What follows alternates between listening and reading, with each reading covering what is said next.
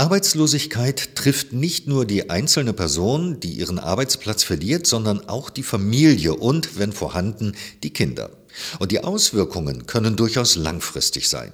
Wie sich elterliche Arbeitslosigkeit auf die Bildungslaufbahn von Grundschulkindern auswirkt, hat das Deutsche Institut für Wirtschaftsforschung, das DIW Berlin, in einer Studie untersucht, die am 22. März 2023 veröffentlicht wurde.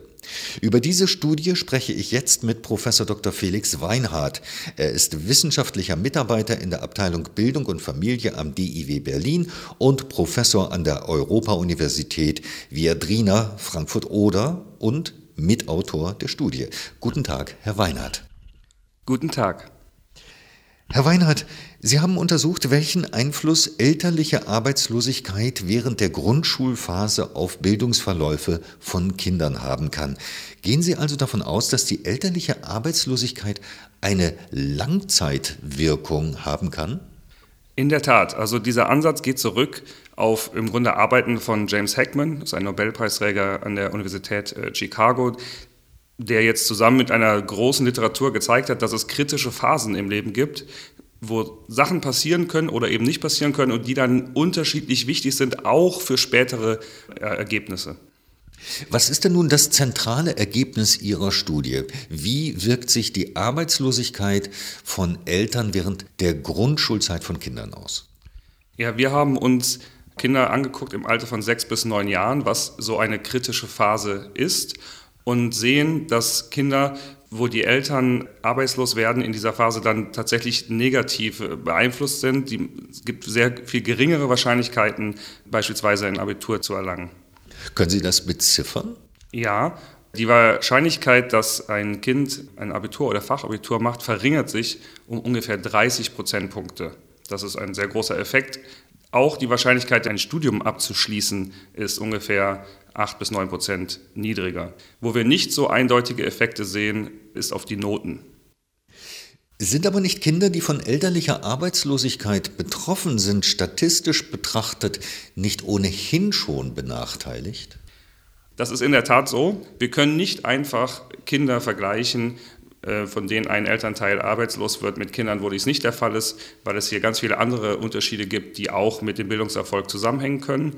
Und das ist ein Problem, was wir in dem Bericht methodisch über eine Methode, die Entropy Balancing heißt, äh, angehen, um Vergleichsgruppen zu bilden mit statistischen Methoden, die dann sehr ähnlich aussehen.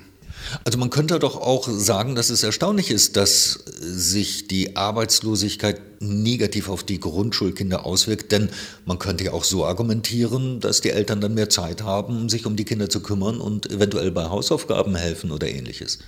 In der Tat ist theoretisch wäre auch denkbar gewesen, dass es solche positiven Effekte gibt. Es gibt aber auch schon viel Literatur, die zeigt, welche negativen Effekte Arbeitslosigkeit auf die Eltern selber hat. Und damit kann sich natürlich auch das Klima insgesamt und die finanzielle Situation im Haushalt so verändern, dass nachher dem Kind nicht unbedingt mehr in der Schule geholfen werden kann. Macht es eigentlich einen Unterschied, ob der Vater oder die Mutter arbeitslos wird?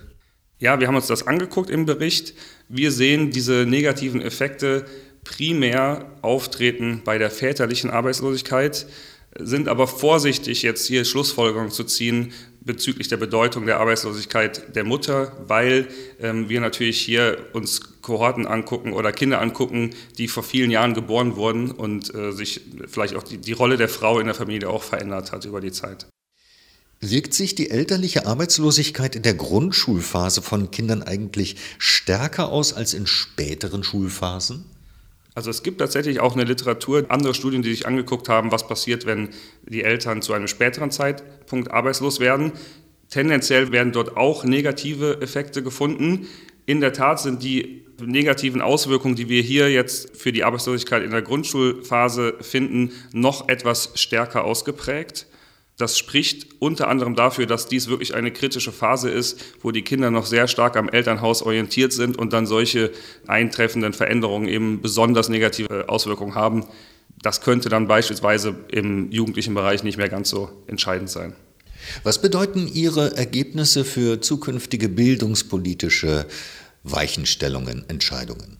Es ist einfach wichtig zu sehen, dass hier Kinder benachteiligt werden für etwas, wo sie selber erstmal nichts können. Das heißt, auf der einen Seite gibt es hier aus chancenpolitischer Sicht natürlich äh, Handlungsbedarf.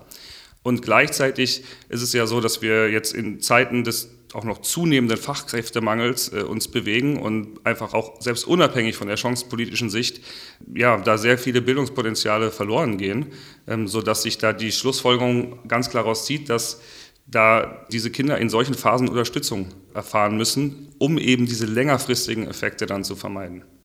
Herr Weinert, ich danke Ihnen für das Gespräch. Vielen Dank.